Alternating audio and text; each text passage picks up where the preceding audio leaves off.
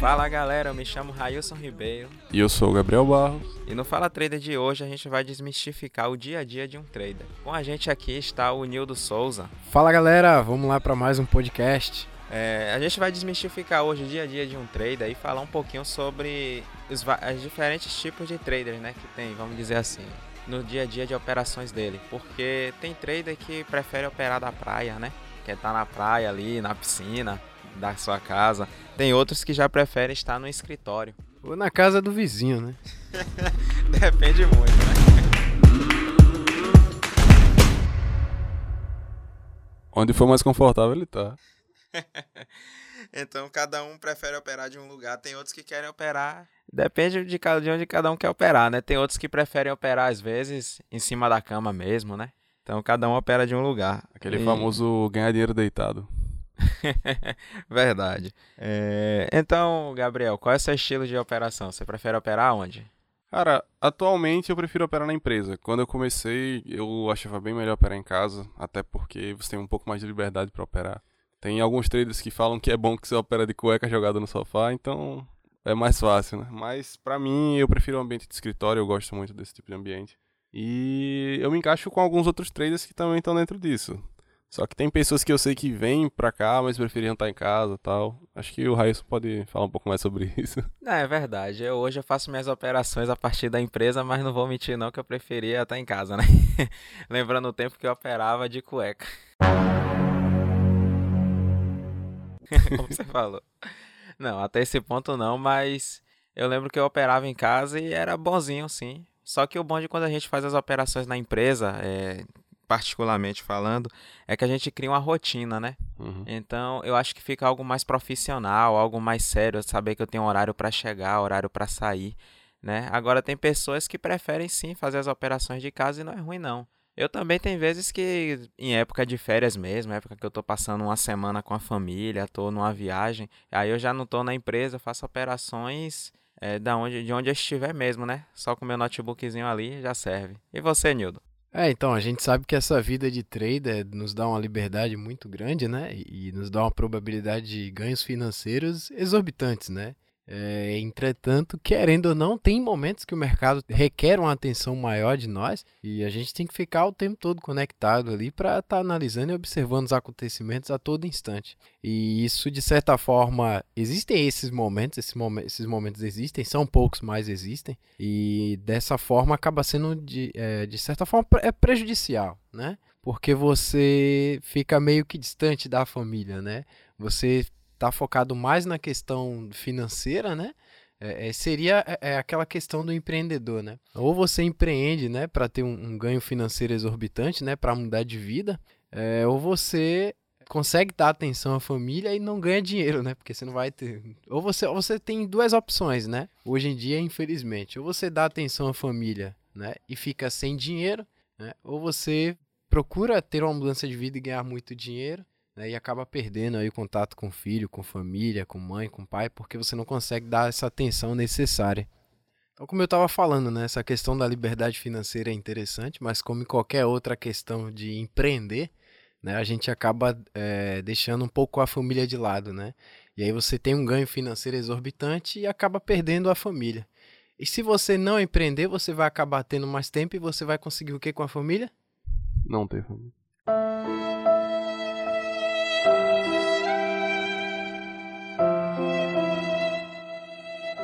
Não ter família também. Então você vai perder de qualquer jeito. Então é melhor empreender, né? e ter um ganho financeiro bacana e poder dar o maior conforto possível aí às pessoas próximas, né? Essa é a coisa legal de ser trader, né? É, então, no resumo, você acha que é melhor trabalhar da empresa? É, na verdade, é melhor nem trabalhar, né? Que essa palavra trabalho é terrível, né? Eu não sei o que é isso, trabalho. Eu sei operar no mercado financeiro, né? É como um amigo meu uma vez falou, falou para mim que eu não tenho trabalho, eu tenho emprego. É diferente, porque eu não tenho trabalho nenhum no trabalho que eu tenho. Eu não faço uma coisa, eu não, não tenho um trabalho braçal, eu não tenho uma ocupação. Ele falou, Gabriel, você tá em casa 4 horas da tarde, você sai para trabalhar 9. Você tem um trabalho? Não, você não tem um trabalho, você tem um emprego. Só que é um emprego, é um emprego que não assina carteira, né? É, isso é, mas CLT pra quê, né? Verdade. Mas assim, você quando começa a fazer as operações na Bovespa, no caso, que a gente começa 9 da manhã, né? As operações na BMF, que ela tem horário de abertura. Como é essa preparação? Bom, é, como em outros podcasts aqui da Traders Life a gente já viu, a gente tem que fazer um panorama de mercado, ou seja, todo trader ele tem que se preparar. Por mais preguiçoso que ele seja, no caso se for um trader de Bovespa, ele tem que se preparar para quando o mercado abrir. Que isso, no caso, vale para todos, né? Desde é. o que opera na piscina até o que opera isso, na isso. empresa. Até você estando na piscina, você tem que ter uma, um conhecimento sobre o que você está fazendo no mercado. É, sobre como você vai agir na hora que o mercado abrir. Porque muitos traders eles começam operando na abertura do mercado. Tipo, 9 horas da manhã o mercado abrir você já vai estar operando junto com o mercado. Tem pessoas que se preparam por mais tempo porque não pegam abertura, não gostam. Mas normalmente a maioria dos traders pegam essa abertura de mercado. Então, isento de você estar tá de cueca em casa, de você estar tá na piscina ou no escritório, você tem que ter essa, essa preparação para poder operar. Verdade. Eu opero na realidade a partir de 9 e 15, mais ou menos, né? Aqueles 15 primeiros minutos de mercado eu procuro ficar de fora. Mas realmente a gente tem que ter toda uma preparação antes, tem que fazer todo um estudo, como já foi dito em outro podcast a respeito de que a gente tem que estar tá olhando também o mercado externo, né? A gente tem que saber como é que está o mercado externo, como é que ele está se comportando naquele momento, como foi o final do dia, do momento em que a Bovespa fechou até a abertura, ou seja, das 6 da tarde até as 9 da manhã, o que é que aconteceu naquele período, se alguém meteu bomba em algum lugar, se teve alguma guerra, se houve alguma explosão. Então a gente tem que estar tá por dentro de tudo, né? Focando em tudo, de olho em tudo, ter um, um plano de trade a ser seguido naquele dia e se organizar para depois de ter já todos os dados reunidos, ter tudo preparado, a gente aí encostar assim na, na tela para poder começar as operações, né? Concorda com isso, Nildo? Não, é exatamente isso que o Railson falou, né? Inclusive, é, eu queria entender, Railson, quando você está posicionado, né? Você está em uma posição. É, e essa posição está lá dando um lucro bacana e tal, só que de certa forma ela se encontra longe ali da sua saída, né, no lucro, né, do seu famoso take profit. É, o que é que você faz nesse período, né, em que você de certa forma fica ocioso, né? Além de ver conteúdos explícitos, né? O que é que você faz aí nesse período? Rapaz, depende muito, né? Quando a ordem na Bovespa, que é aquela ordem que, apesar da diferença entre o preço que ele tá até o take ser curto, né? Porque as operações na Bovespa, ela tende a ser day trade, né? Então são operações que, se muito, levam uma hora de diferença até atingir o alvo, sendo que na média 15 minutos, então não dá para fazer muita coisa nesse período. Mas aí, às vezes eu fico um pouquinho eu saio um pouco da frente da tela porque eu já tenho meu take profit, meu stop definido, né? Que é o prejuízo máximo e o lucro máximo. Como eu já estou com tudo definido, eu saio, vou dar uma olhada no, no YouTube, vou assistir alguns vídeos, eu vou fazer uma caminhada, não, caminhada não que eu não gosto. vou dar uma olhada na piscina, por exemplo. Agora, quando são ordens do Forex, né? Que eu também eu faço as operações no Forex, são operações que duram em média 8 horas, 10 horas, aí eu boto todas as operações para rodar, faço todas as análises, programo meu stop, meu take, e a partir daí eu procuro dar uma saída, é, vou na rua, já posso dar um passeio maior, já curtir com a família, é o né? momento que a gente chama de mãos livres, né, Raiz? Concordo, mãos livres. é, Raiz falou uma coisa engraçada, né, da caminhada, e a gente sabe que os traders não, não faz nada de, de atividade é física, é né? Sedentário. É a cultura do trader ser sedentário, né, e na verdade a gente precisa mudar essa visão que a galera tem é, de trader né, que tá lá sentado na cadeira e não descola da cadeira pra nada, né? E, e tá lá barrigudão, só tomando Coca-Cola com uma pizza meio-dia, tarde à noite, né, Raíssa? então a gente tem que mudar essa, essa visão aí da galera em relação a isso. Começando por quem, né? Que por mim tá meio difícil, né? então a gente tem que mudar essa cultura aí da atividade física, dos hábitos alimentares, que a gente sabe que de certa forma é, influencia na questão emocional do trader, né? Na questão do, do entusiasmo, né? Na questão de, é, de acordar ali motivado, né? Então todas essas questões de atividade físicas e, e hábitos alimentares, elas têm sim, é, eu diria que um, um, um é, eu diria que tem uma relevância muito grande, né? Então a gente tem que estar tá atento a isso o tempo inteiro. Bom, como, como o Lido falou, é uma coisa que realmente não acontece, você pode buscar na maioria dos três. Tem um ou dois que vai ser um trader maromba da vida, mas é difícil isso acontecer. A maioria é muito relaxada em relação à saúde. E esses comportamentos, eles influenciam bastante na preparação para as operações, porque tipo, você pode não comer direito, se sentir mal em meio à operação que você esteja fazendo, ou você pode simplesmente estar indisposto. Eu também não corro eu não, não, vou falar que eu dou uma caminhada ou dou uma corrida quando eu saio. É, eu jogo basquete, de vez em quando, raramente. E eu me alimento muito mal. Isso normalmente é o que todo trader faz. É, não deveria ser dessa forma, né? Realmente. Mas, é, isento disso, isento dessa parte da saúde, né? Não sei porque eu estou isentando a saúde, mas isento disso, é, todo trader ele tem que ter um, um preparamento psicológico para poder saber o que ele vai fazer em relação a, a, a, entrar nas operações todos os dias. Já que como a gente está falando de Bovespa, a gente falou de Bovespa, a gente tem sobre Forex também, Bovespa é muito day trade. Então a gente tem que saber que a gente vai passar o dia inteiro, quem opera para day trade vai passar o dia inteiro procurando entradas, a gente tem que saber estar tá com, com a cabeça fresca para dar entrada naquilo. Então a preparação é bastante a preparação é bastante necessária até em relação ao começo do dia, como você acorda, o que você faz na hora de acordar, por aí vai. É, mas espera aí também, né? O trader ele acaba tendo um cansaço mental extremo, né? Querendo ou não, tem um cansaço mental a gente tem que falar dessas questões também, né? Não, não fantasiar essa questão do trader e falar só das coisas boas, né? Tem esse cansaço mental tremendo que acaba aí abalando a questão do, do cansaço físico. E aí chega a noite para ficar levantando ferro, não dá, né? No máximo levantar um talher para comer. Né? Isso é. Verdade, você falou uma. O Nildo falou agora aí um assunto que é verdade mesmo. Às vezes as pessoas pensam que a vida do trader ela é fácil, ela é simples.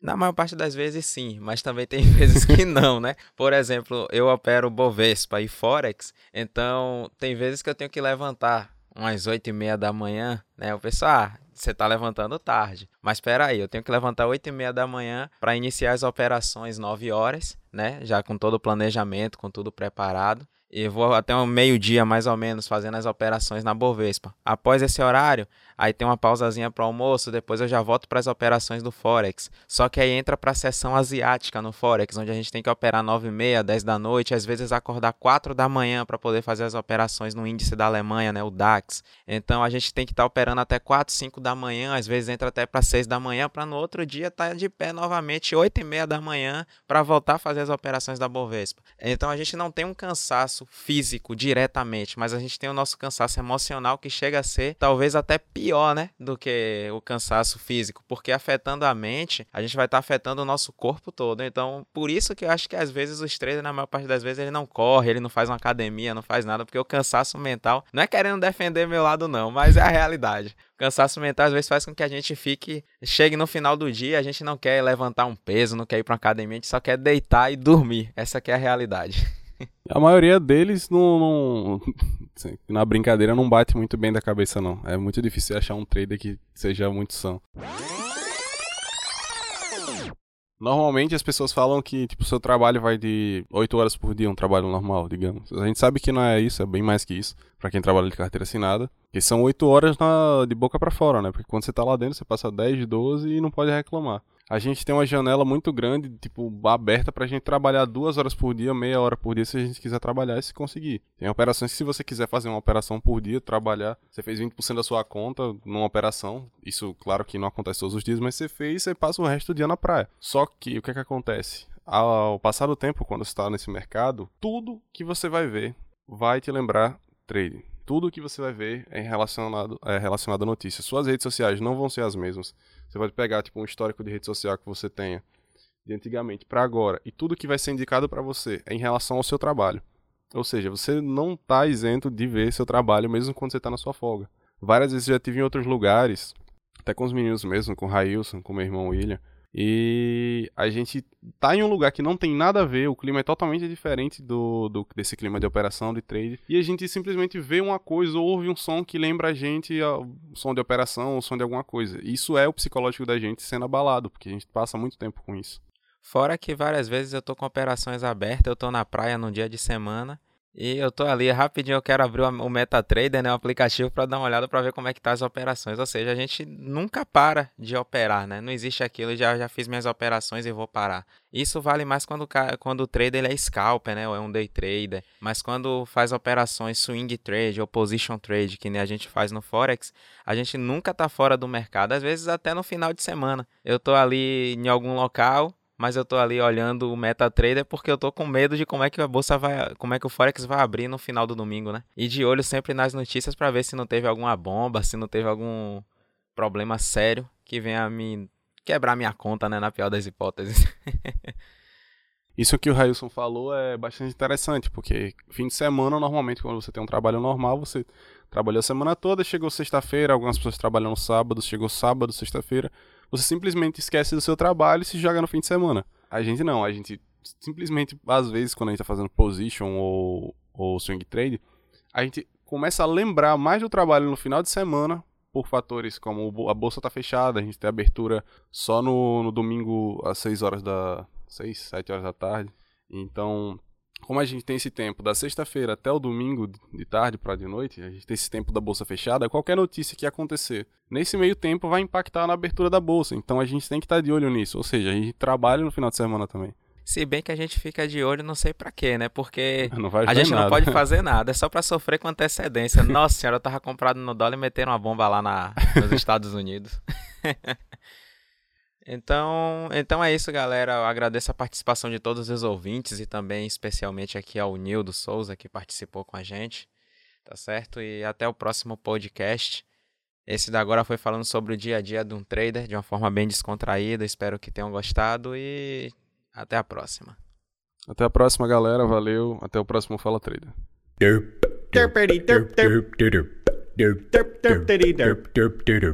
Derp derp derp derp derp derp derp derp derp derp derp derp derp derp derp derp derp